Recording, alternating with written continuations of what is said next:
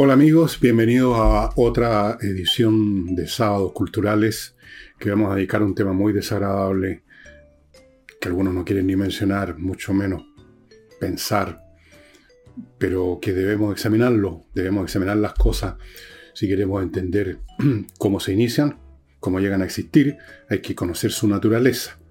Si uno se ciega ante eso, puede no tomar las medidas del caso y me estoy hablando de qué es una guerra civil, fantasma que está pasando por la mente de algunos compatriotas respecto a lo que podría pasar en Chile eventualmente. Cosa que para otros parece ciencia ficción, una locura, una cosa imposible, pero ya hemos visto muchas cosas imposibles en Chile ocurrir, de forma que más vale examinar esto, del mismo modo como uno va una vez al año, por lo menos la gente que tiene esa costumbre, a un centro médico que le hagan exámenes, no porque sepa o esté convencido que tiene una enfermedad, un cáncer, por ejemplo, sino precisamente para quedar tranquilo que no hay tal cosa, o que si hay un inicio, tomar inmediatamente las medidas. Eso es, todo el mundo sabe eso. Pero antes de entrar en materia, permítanme ustedes em, recordarles Ignacio, lo voy a hacer todos los días, salvo aquellos en que me olvide, pero va a ser difícil que me olvide porque lo hago todos los días. Ignacio, la guagua cuya familia requiere nuestra ayuda, la ayuda de todos ustedes y la ayuda de otras iniciativas que existen también para que los papás tengan plata para los permanentes, pues no es una vez tratamientos de salud extraordinariamente costosos que requiere la enfermedad de su bebé, que en este momento, puedo contarles esto, eh, lo dieron de alta del hospital después de meses. Está en su casa, está un poco mejor, pero esto es un tema que no termina. Es un tema que no termina. No ha terminado el tema de Ignacio. El día que termine yo voy a hacer, se lo voy a decir de inmediato, por supuesto. Pero no ha sido así.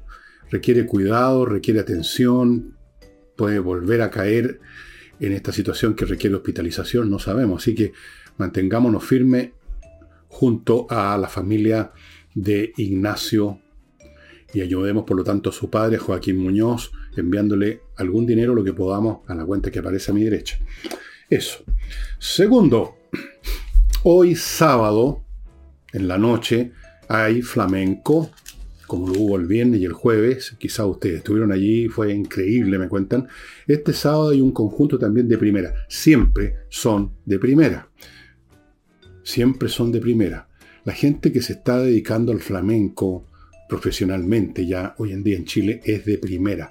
Todos han ido en algún momento a hacer estudios, digámoslo, llamémoslo de posgrado en España, conocen el asunto. Hay toda una comunidad que yo conozco más o menos nada más de este asunto del flamenco y los músicos, los guitarristas, los cantantes o los cantantes, los bailarines, los baila y las bailadoras todos están permanentemente aprendiendo unos de otros y se ha llegado a un estándar muy, pero muy alto, según reconoce gente que viene de Andalucía, España, que es la capital del flamenco. Así que no se lo pierda en la Casa del Jamón Tenderini 171, al frente, cruzando Agustina, hay un estacionamiento subterráneo, así que usted llega ahí, deja el vehículo, seguro, sale, camina unos metros y ya está en la casa del jamón. Vaya reservando mesa, que es lo más cómodo para asistir a estas funciones.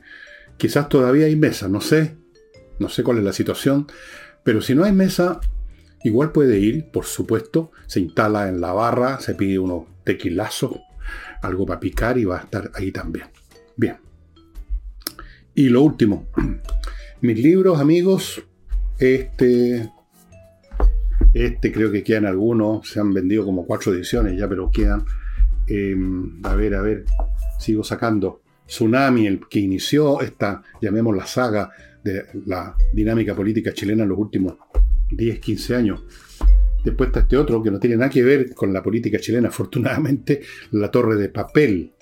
Y después tenemos este otro, Julio César, para jóvenes y no tanto pusieron en esa oportunidad de título la gente de la editorial que que me publicó en esa época, ahora tengo mi propia editorial, como saben.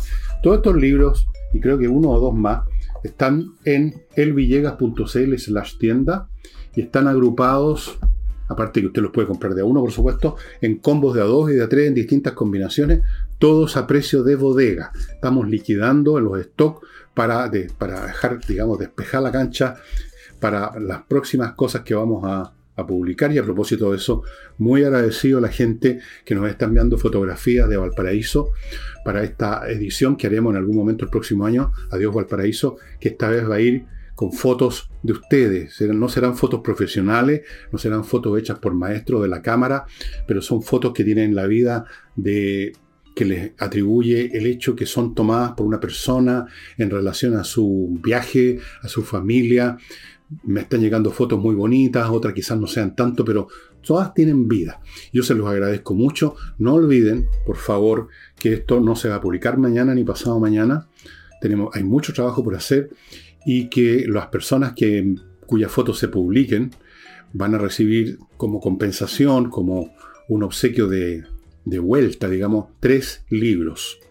No hay pagos adicionales de derechos de autor ni nada. No podríamos, aunque quisiéramos, pagar derechos de autor a docenas de personas, simplemente el libro no podría salir, es una imposibilidad financiera.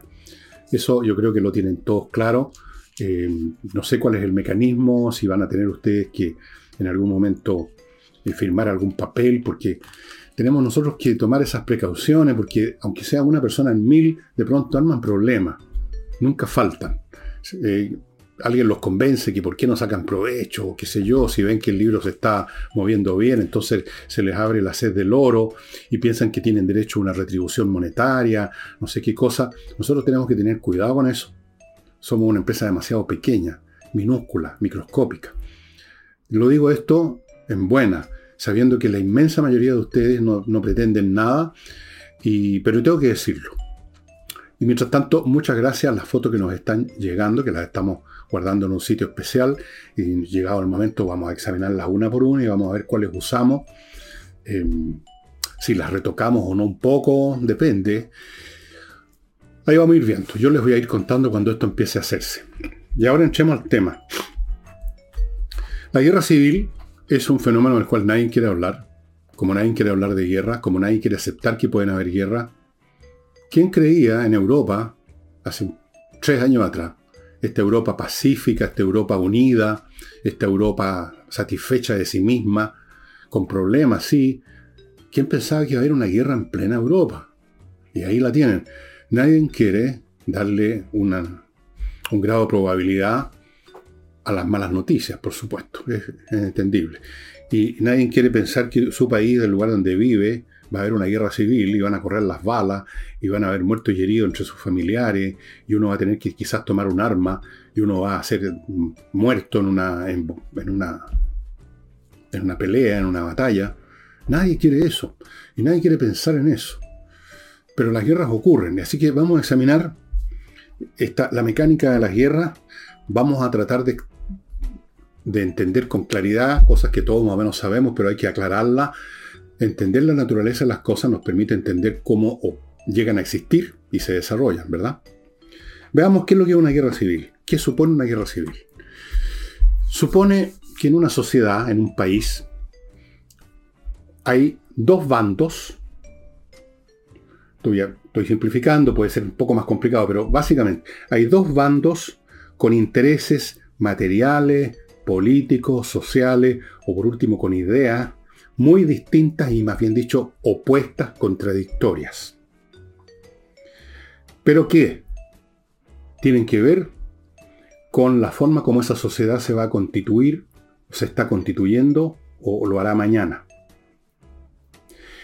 Y tercer punto, entonces estamos hablando de dos bandos divididos por un interés importante que tiene que ver con la forma como se va a constituir la sociedad pero ven de, distinta manera esa constitución porque tienen, repito, intereses diferentes, ideas distintas, etc. Y tercer punto, tan simple y tan evidente, pero que hay que considerarlo, tenerlo en conciencia. Estos bandos conviven en el mismo territorio, en la misma sociedad. No pueden, digamos, eh, hacer desaparecer al otro. Pero habiendo dos bandos distintos, tampoco en un momento dado pueden constituir la sociedad así como así fácilmente, tal como ellos ven que debiera constituirse. Es un tema constitucional en todo el sentido de la palabra, y aquí lo estamos viendo en Chile, que la, cuestión política finalmente llegó al terreno de la constitución, de cómo nos vamos a constituir. Y en Chile ya vemos que hay dos bandos con absolutamente distintas visiones que no pueden llegar a acuerdo porque son tan diferentes y tan opuestas que no hay terreno común. Entonces tenemos dos bandos que conviven en la misma sociedad, que tienen ideas completamente distintas y opuestas acerca de cómo debe constituirse esa sociedad. Y cuarto punto, los elementos políticos que permitan encarar esta contradicción radical ya no funcionan. Ya no funcionan. Estas personas, los miembros de estos bandos, están obligados a coexistir con los otros. Pero ¿cómo coexistir si nosotros queremos existir de una manera y los otros quieren existir de otra? La coexistencia entonces se hace inviable. Hay que dirimir el punto. ¿Cómo nos vamos a constituir? Yo no puedo convencer al otro, el otro no me puede convencer a mí. No hay punto medio. Hay a lo más instancias en que se pospone el conflicto. Lo hemos visto, lo vamos a examinar en un caso clásico que es el de la guerra civil norteamericana que se libró entre 1861 y 1865 y que fue precedida por un largo periodo en que, entre otras cosas que ya vamos a conversar, el tema se fue posponiendo con soluciones de parche.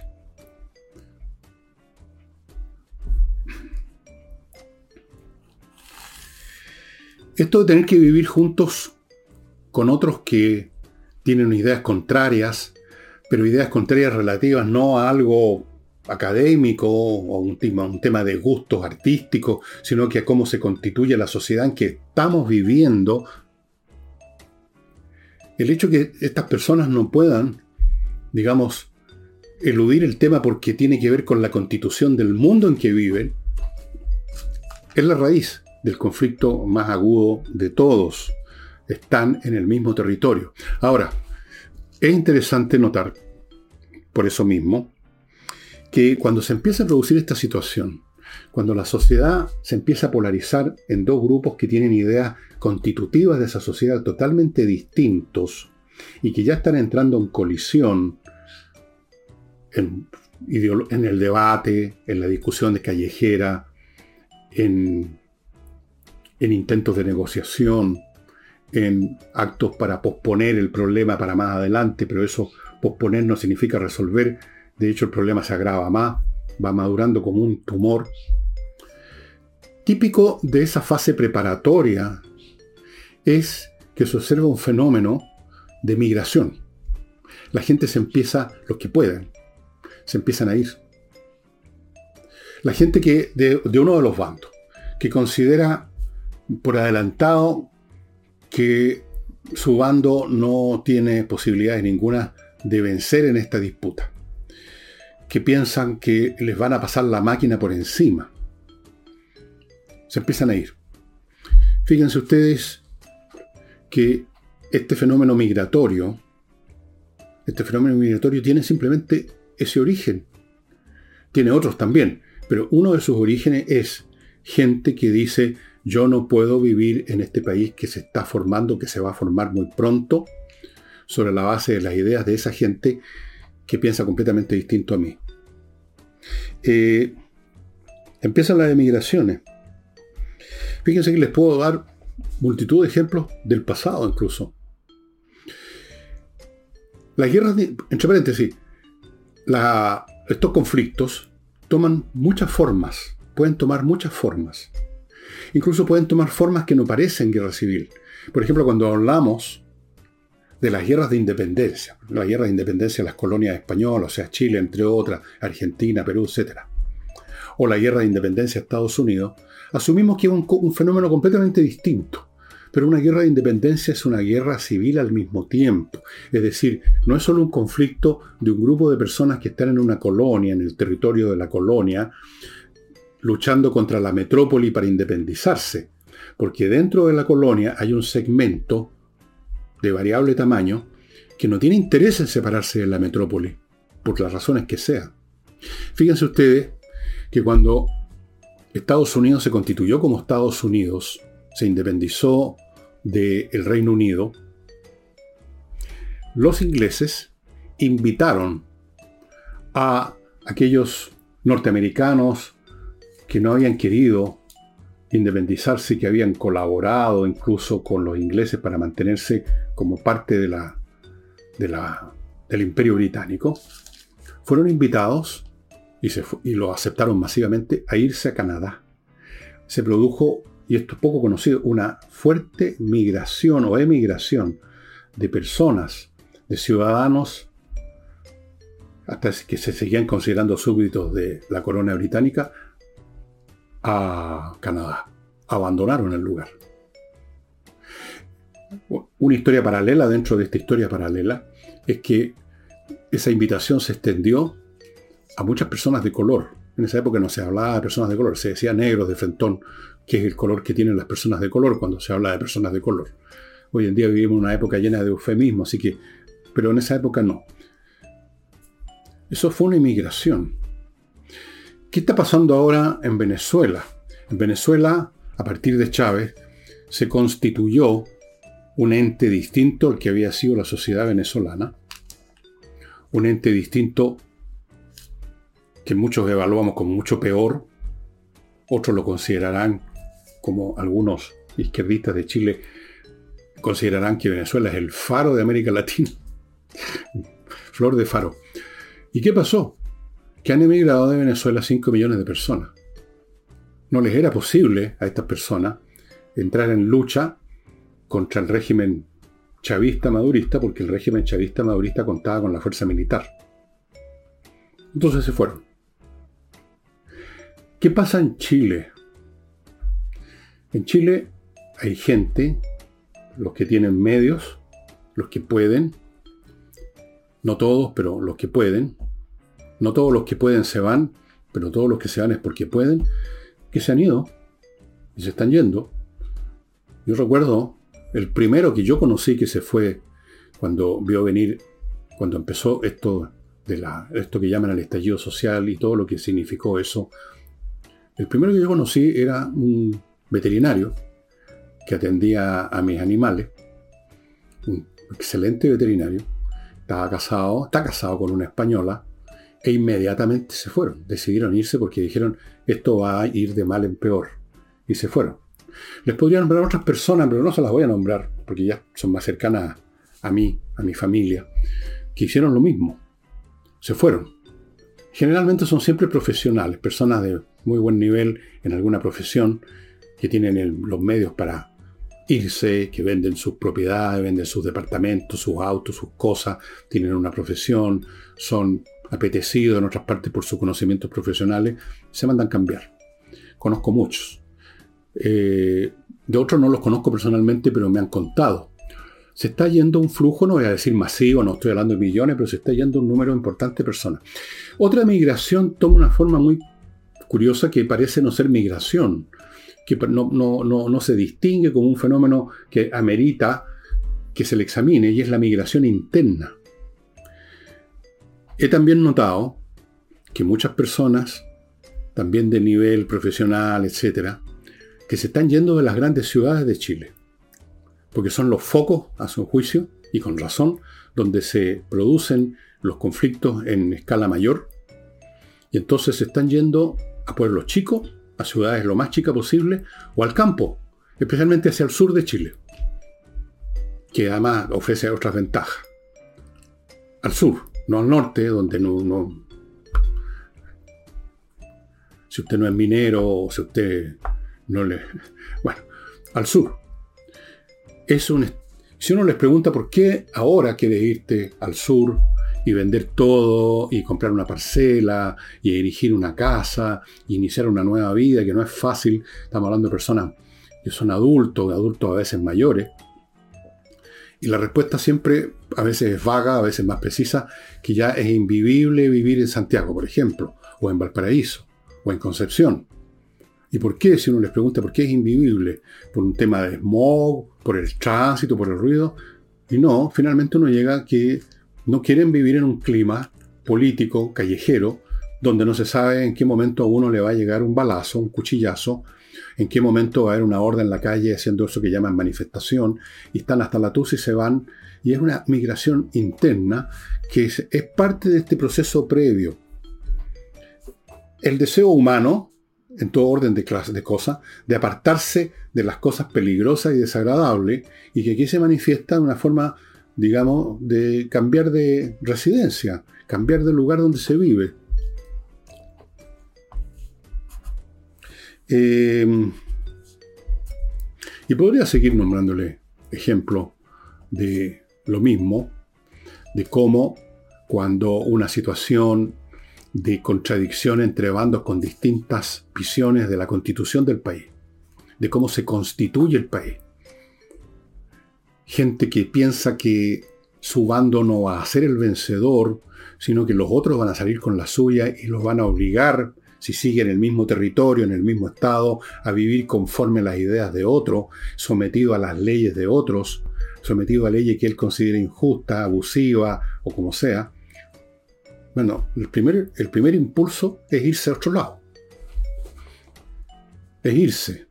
Si no se puede eh, enfrentar al adversario con una posibilidad de éxito, según como lo ven estas personas, entonces se van. Algunos dirían huyen. Yo digamos simplemente que migran. Antes de continuar con esto, que hay más aspectos de esta cuestión, permítanme hacerme cargo, amigos, de mi primer bloque de los auspiciadores que han tenido la amabilidad de auspiciar un programa como de los días sábados que tiene mucho menos visitas, la quinta parte o menos de la semana, pero están con nosotros de todas maneras. Y uno de ellos es Giso, esta empresa que está ofreciendo un producto muy innovador, un servicio muy innovador, que es hacerse cargo por usted del reembolso que le debe la ISAPRE después que usted se sometió a un tratamiento médico conforme a su plan y la ISAPRE le debe un reembolso. Y si uno lo hace personalmente es un trámite que puede ser latero, que puede ser pesado, repetitivo, tomar varios días. En estos días, oye, oye, la gente no quiere moverse mucho en las calles por razones conocidas. Eh, no es como antes. Entonces, ¿qué es lo que le ofrece Giso? Pone un gestor, siempre la misma persona, para que maneje su reembolso. Usted simplemente le da los datos, quién quizá presta, qué, tratamiento llevó a cabo con en tal o cual recinto médico, con esa ISAPRE, etc. Y él se va a hacer cargo, o ella, el gestor, se va a hacer cargo de la devolución del reembolso. Interesante. Los datos están acá o están acá. Así es que si usted está en esa situación, póngase en contacto con GISO. Otro producto interesante que ustedes ya conocen, que se lo he mostrado muchas veces, es Oxinova, que fuera de ofrecerles este sobre con un polvito que se convierte en unas bacterias que destruyen las que producen los malos olores, fuera de eso, Oxinova tiene un servicio para atacar los malos olores que se producen en un edificio, ya no en un departamento del edificio, sino que en el edificio como tal, por problemas vinculados a la evacuación de aguas servidas del edificio o cualquier otro tipo de situaciones que ya no están en control de los arrendatarios o los propietarios de los departamentos. Ellos han estado tratando ese tipo de situaciones que no son pocas, muy exitosamente, así que si usted está como administrador de un edificio, como miembro del comité de administración, qué sé yo, o la junta de vecinos, lo que sea, si están con un problema de ese tipo, pónganse en contacto con Oxinova. Y sigo con Kaizen Automotriz, producto o servicio que yo ya probé con una de mis hijas, un garage especializado en la mantención preventiva de su vehículo. No espere que se eche a perder, porque un auto se echa a perder cuando usted lo está usando y usted no lo está usando dentro de su casa, lo está usando en una carretera, en una avenida, entonces queda agotado. Cuando uno queda en pana, queda agotado. Salvo esas panas de que no funciona la batería en la mañana cuando uno quería salir, pero eso casi no es una pana, es una tontería que uno cayó. Bueno, Para que no le pase, lleve el vehículo a la menor señal de que hay algo raro, o incluso si no hay ninguna, a Kaizen Automotriz para que ellos le hagan una revisión completa con todo un sistema técnico, tecnológico, sensores de esto, de lo más allá, toda una cosa como de ciencia ficción, para descubrir lo que está mal y repararlo o prevenir de que nos, para que no se eche a perder. Y naturalmente si ya está con un problema se lo van a reparar. Son excelentes mecánicos. Kaizen Automotriz. Y termino este bloque con Climo, la empresa premiada que climatiza su casa o su oficina como nadie más y que además le ofrece ahora un, servicio o una garantía que nadie más ofrece en Chile. Cinco años de garantía por la instalación. Cinco. Cinco años. miclimo.com. Continuemos entonces con esto. Estábamos hablando de esta fase previa en que se empieza a producir eh, algún grado de inmigración, muchos empiezan a irse del país o se cambian a lugares que les parecen más tranquilos dentro de un país, se van alejando y naturalmente en esta fase previa hay otros fenómenos que están ocurriendo también. Eh, empieza a ser evidente que los mecanismos habituales para posponer, para adormecer el problema ya no funcionan. Ya no funcionan. No hay manera de que las partes negocien, no hay manera de seguir pateando el tarro. Segundo síntoma, tercero más bien, se empieza a encrispar más y más el clima psicológico político las diferencias ya no son cosas que se puedan discutir quizás con alguna vehemencia en la sobremesa, sino que empiezan a convertirse en odiosidades fuertes, en deseos y fantasías criminales, en discursos y posturas que uno no pudiera imaginar y que, lamento decirlo, pero ustedes ya seguramente lo están pensando, las estamos viendo en Chile. Situaciones en que hay gente que dice, hay que reventar a todos los momios, y otros que dicen no hay un, el único comunista bueno, el comunista muerto. Cuando ese tipo de discursos empiezan a prosperar, primero de a poco y luego se van, esto aumenta muy rápido, muy rápido. Es como una reacción en cadena. Cuando uno empieza a ver esos discursos, cuando uno empieza a ver episodios de violencia más frecuentes, con un origen político, personas que en, un hemiciclo de un congreso ya se insultan a grito pelado o están por agarrarse los puñetes. Cuando uno escucha o ve o sabe de amenazas, apenas veladas, entonces ese es un signo de que las cosas están por muy mal camino, estimados amigos. Se empieza a pensar en términos extremos se empieza a pensar en términos de violencia. Unos en Chile piensan que la solución es la violencia revolucionaria, el uso de la fuerza, aplastar a los momios, asustarlos, cancelarlos, destruirlos, reducirlos.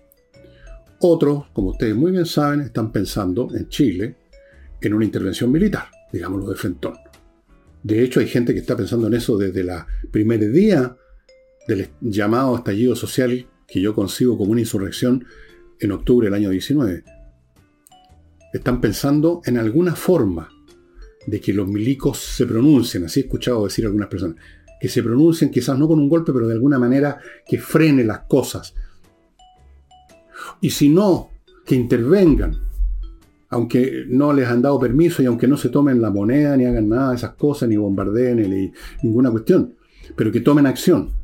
Eso es otra manifestación de que los mecanismos políticos normales, eso que llaman el debate político, los mecanismos electorales, ya están empezando a funcionar así, sin moverse su lugar. Están siendo inútiles, están perdiendo su eficacia. Esos son los, lo que podríamos llamar los pródromos, los síntomas de que puede ocurrir un proceso de conflicto. Hay una, nueva, hay una tercera fase que también lamentablemente, por distintas fuentes de información, uno ve que está empezando a operar ya, que se está desarrollando, Y es la fase en que estas personas de estos distintos bandos se empiezan a organizar. Empiezan a organizar. Ya no piensan en organizar, por así decirlo, un acuerdo con los otros, sino que se empiezan a organizar entre los de la misma tribu o bando para enfrentarse a los otros.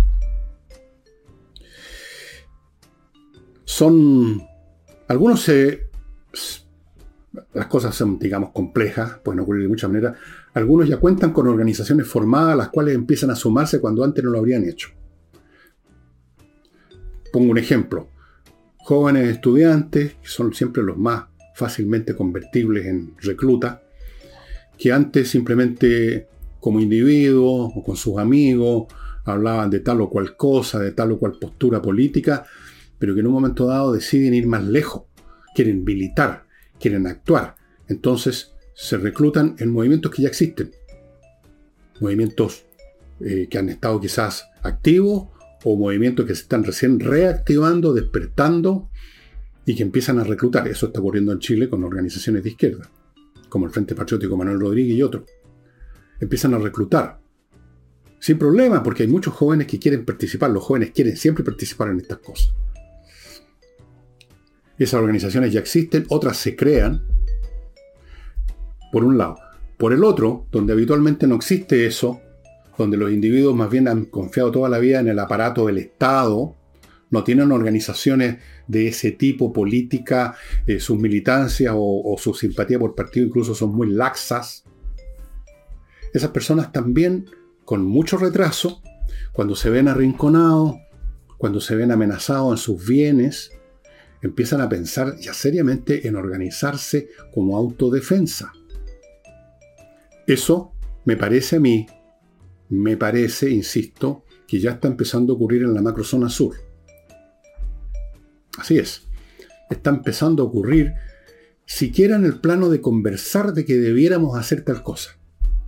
Todo esto toma mucho tiempo. Nadie, ninguna persona en su sano juicio, quiere involucrarse en actividades que lo saquen de su rutina pacífica de todos los días, por supuesto. Nadie. Pero todo depende de la presión que esas personas están sufriendo. Si usted es dueño de, de un predio y ve que ya al de al lado le quemaron todo, y al del otro lado entraron un día unos tipos y lo echaron, lo echaron a patada y se apoderaron de lo suyo, y usted está esperando que la próxima vez le toca a usted, y usted está viendo que el aparato del Estado normal no va a hacer nada por usted, ¿qué es lo que hace? Como mínimo empieza a conversar, a conversar con otro vecino todavía que no ha sufrido ningún ataque, empieza a conversar, ¿qué hacemos? Organicémonos para defendernos. Eso es lo que está pasando. ¿Hasta dónde va a llegar eso? ¿Hasta dónde llega eso en este minuto en que estoy hablando? No tengo idea. Yo no tengo una información concreta de nada pero hay cosas que se pueden deducir o inducir con unos pocos signos y sobre todo basado en lo que uno conoce por procesos similares ocurrieron en otras partes. En eso la historia es bastante útil, no para impedir las cosas, pero para entender cómo pueden pasar, por lo menos. Este es un proceso largo, toma tiempo. Todos estos procesos toman mucho tiempo. Toma mucho tiempo que la gente se organice, toma mucho tiempo que la gente se decida salir de su rutina, toma mucho tiempo que la gente que es naturalmente timorata, digámoslo, por no decir cobarde, eh, más bien buena para arrancarse de los temblores, para salir corriendo. Es muy difícil que la gente se ponga en esta postura, pero tarde o temprano ocurre. Y por eso que tarde o temprano muchas situaciones de conflicto social terminan en eso.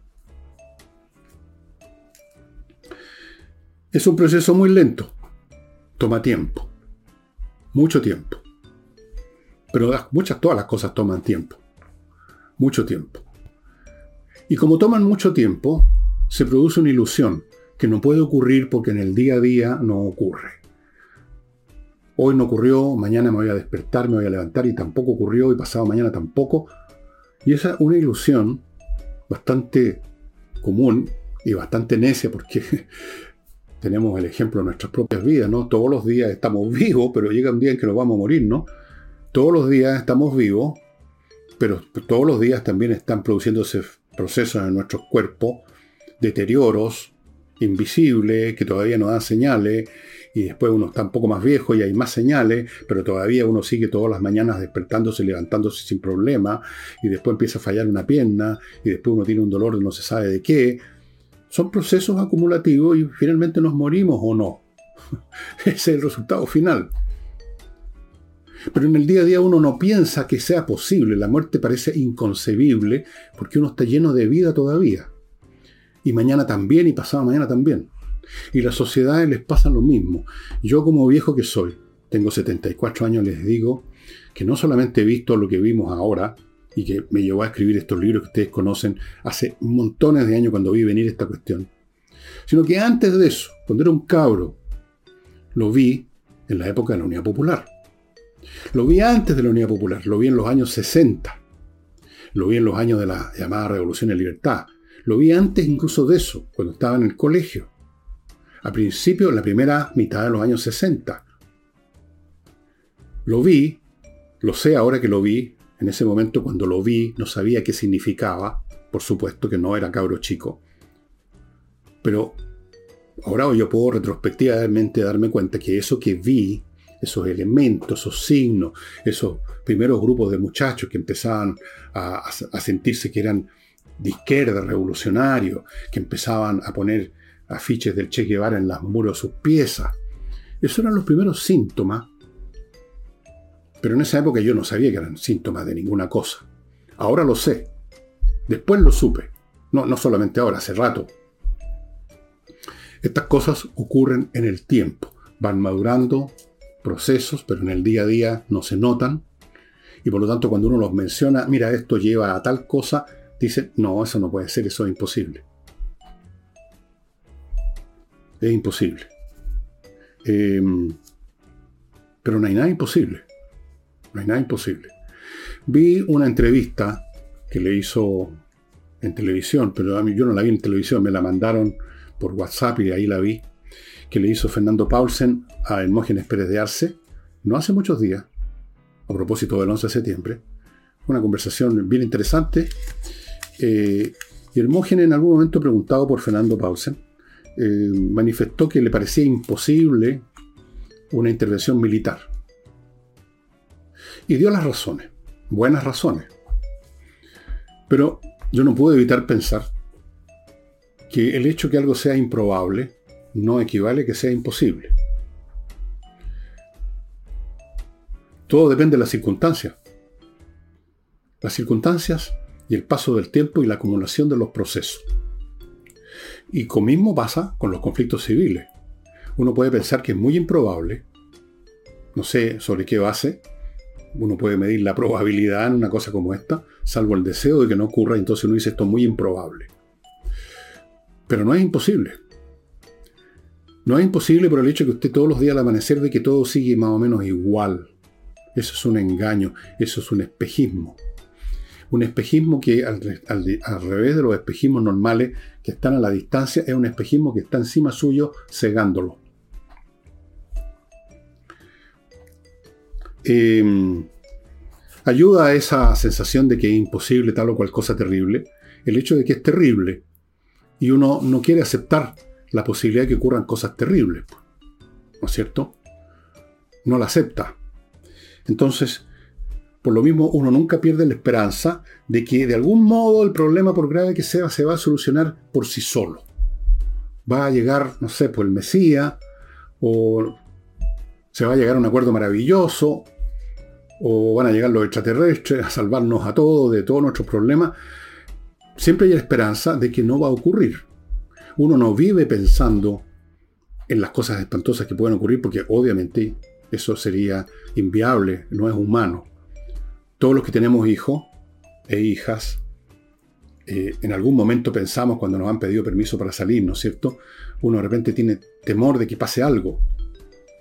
Pero ¿qué puede hacer uno al respecto? Uno no puede prohibirles que salgan nunca. Uno puede tomar precauciones, mira, no te vayas, no te vengas de vuelta con un amiguito que esté con unos tragos, eh, llámate un taxi, llámame por teléfono. Uno toma medidas, por lo menos los papás responsables. Pero evidentemente siempre está la posibilidad, pero uno no quiere pensar en eso porque no podría vivir. Uno tendría que vivir encerrado, con su hija encerrada, con su hijo encerrado. Entonces uno acepta y acepta sobre la base de la esperanza que eso no va a ocurrir de que es muy improbable que ocurra. Y las cosas ocurren. A mí me tocó cuando era periodista, cuando trabajaba como periodista, nunca he sido periodista, pero trabajé como periodista un tiempo, bueno, muchos tiempos, muchos medio, pero me acuerdo al principio, en un diario, en la última noticia, me tocaba hacer lo que se llama policía, los temas policiales. Y me tocó una una cosa terrible, estimado amigo. Había habido un accidente en Valparaíso. Unos chicos que estaban en fiesta salieron en el auto como locos, chocaron, se mataron todos. Y me mandaron a reportear, así lo llaman, a la casa de la familia de uno de esos chicos. Y no sabían lo que había pasado. O sea, yo no llegué ahí a reportear, llegué de mensajero. Y no lo podían. O sea, yo no les puedo describir la escena que vi. Bueno, vi muchas cosas terribles haciendo policía. No se imaginan las cosas que me ha tocado ver a mí. Y que me pesan hasta el día de hoy. Pero esa, eso. El primero era la incredulidad. Uno no puede creer. No podían creer que su hijo había muerto. ¿Cómo podían creerlo? Si estaban en una fiesta, si estaban felices, si lo habían visto ayer, habían conversado por él, con él. ¿Cómo aceptarlo? Pero las cosas ocurren. ¿Cómo aceptar entonces de que un conflicto que no se resuelve puede llegar a una etapa en que hay un, enfrentamiento cinético, como dicen los, militares? Cinético, o sea, con balas volando por todos lados. Nadie quiere aceptarlo. Nadie quiere aceptar las cosas desagradables. No, eso no va a pasar. No, si no, eso no nos pasa a nosotros. A otros sí, a nosotros no. Ahora, yo no digo todo esto para asustarlos. Yo no estoy diciendo que aquí en Chile vamos como con un tubo a eso. Yo les digo simplemente lo que he dicho en otros programas de semana, que estamos en un tobogán que podría conducir. Hay tiempo todavía, espero. Si operan a tiempo válvulas de escape políticas, políticas, espero, para evitarlo. Las personas que apoyan el golpe militar del 11 de septiembre suelen usar precisamente como uno de los argumentos para legitimar ese acto el hecho de que el país iba derecho a un enfrentamiento civil. Otros lo niegan, dicen no, habían otras, habían otras cosas que podían hacerse. Entiendo que el domingo 9 de septiembre, yo viví ese periodo, lo vi, lo vi todo lo que pasó, lo vi venir, etc. El 9 de septiembre, el presidente Allende estaba pensando en anunciar, el 20 me parece de septiembre, un plebiscito. Pero el golpe ocurrió antes. Entonces dicen, si no hubiera habido golpe, y el golpe pudo no haber existido, no era tampoco necesario, no, no, estaban, no había un consenso absoluto en la Fuerza Armada, se produjeron situaciones específicas. Bueno, dicen estas personas, si no hubiera ocurrido eso, habría habido un plebiscito y, la trama histórica habría seguido otro carril. Puede ser. Ese es un contrafactual. ¿Qué habría pasado si, si no hay golpe? También podría haber sido peor. Podría haber habido un plebiscito o podría haberse después, podría haber desestimado su idea Salvador Allende y no haber hecho el plebiscito, o podría haberlo hecho, e igual las cosas maduraban e iban a una guerra civil, habían grupos de la izquierda armándose, todos sabemos eso, yo lo sé directamente, se estaban armando, el propio Allende, en alguna oportunidad hablando con una con una un periodista europeo, en una entrevista que salió en un momento dado, existe, que estaban preparados, que estaban armando. O sea, tal vez el contrafactual consiste en que sí habría habido un enfrentamiento civil con, ya no con 2.000 o 3.000 muertos, sino que con 200 o 300.000 muertos.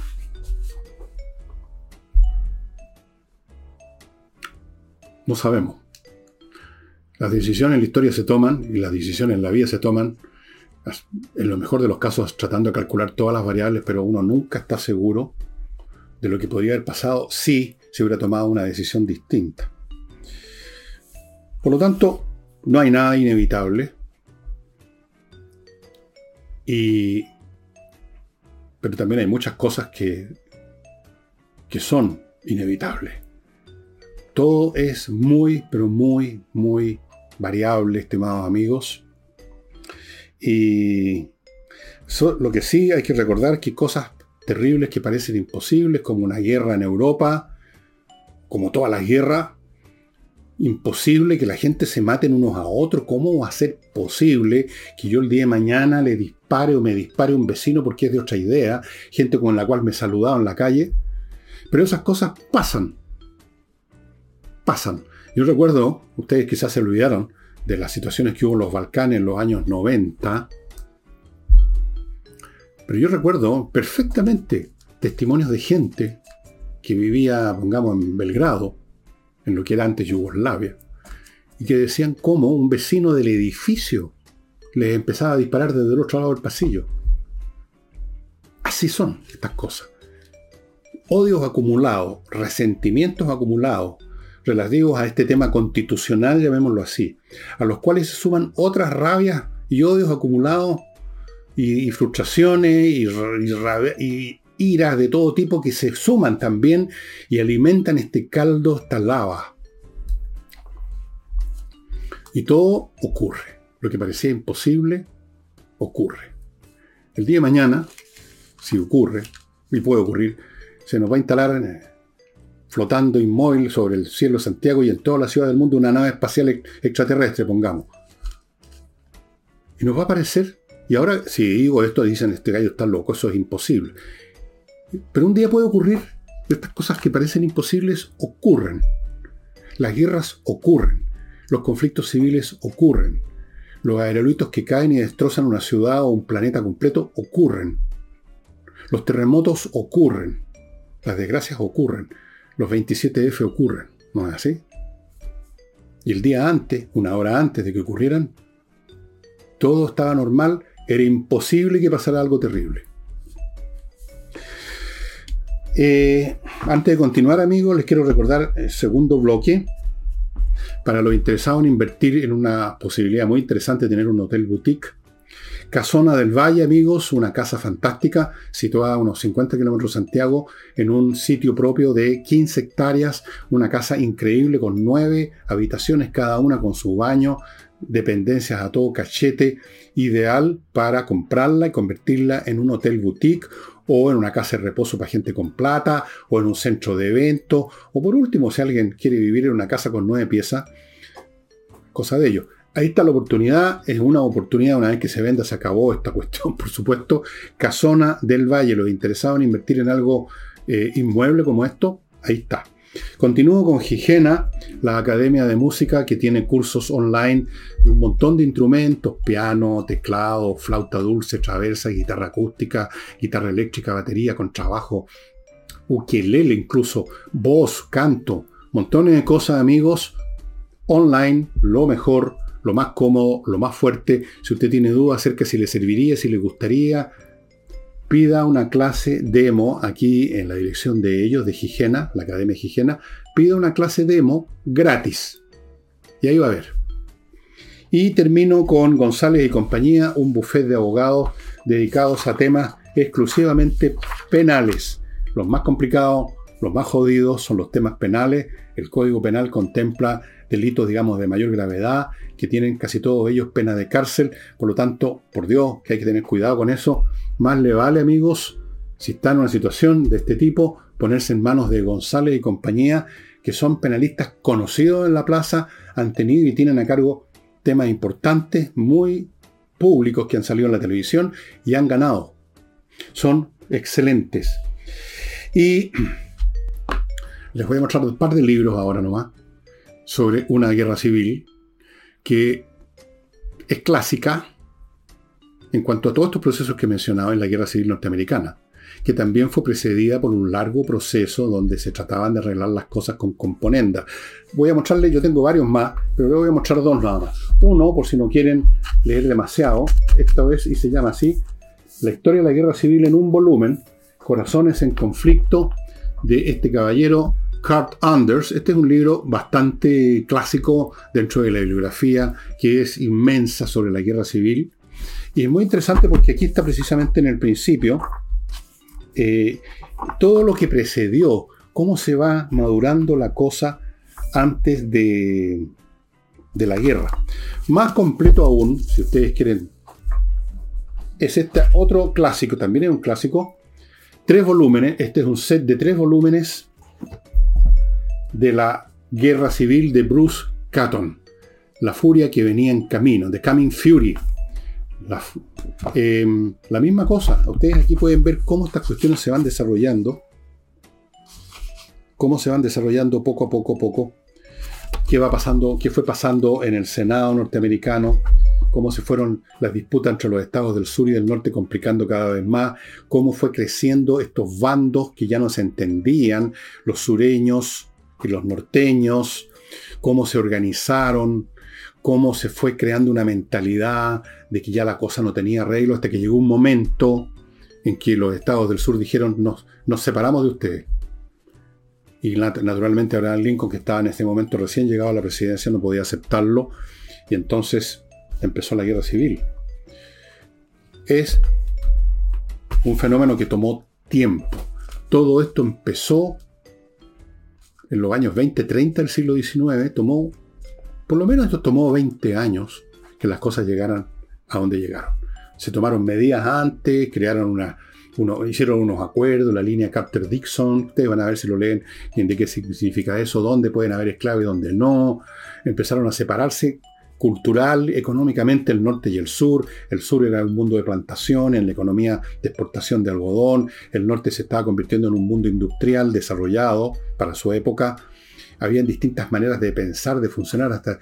hasta el día de hoy, si ustedes saben inglés, se darán cuenta que los sureños en Estados Unidos pronuncian de una manera muy distinta el inglés. O sea, no tan distinta, pero tienen una entonación, una manera de hablar bastante más entretenida que la de los norteños por lo demás.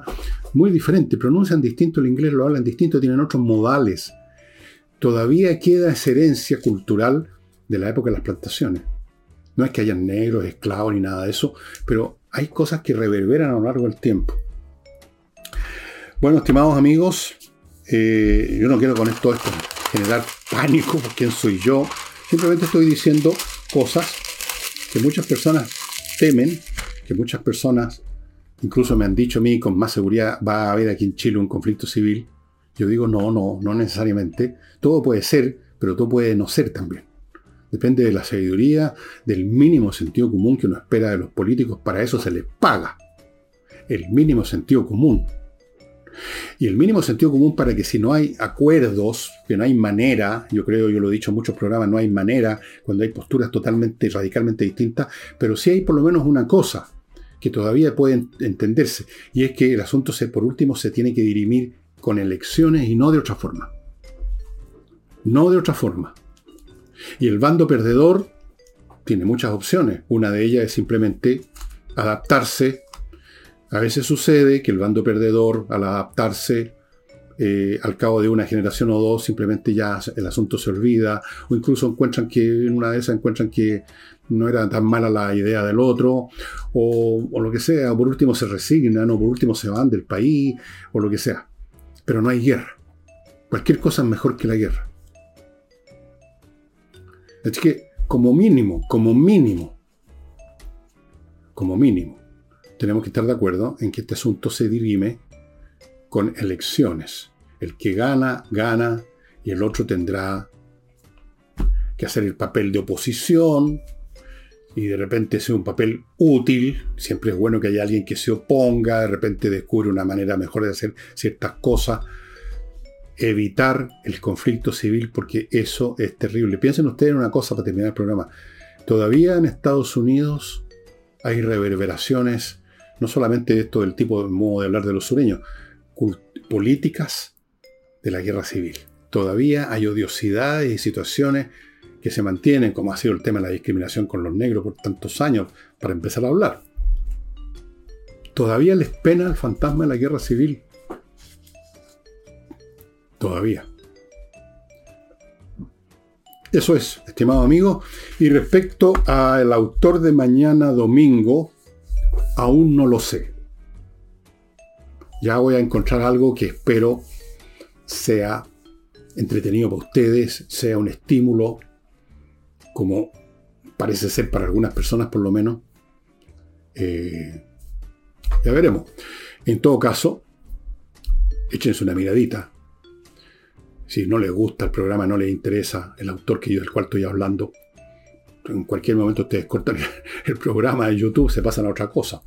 Ya, pues, y eso sería todo por hoy. Chao, chao, nos vemos mañana.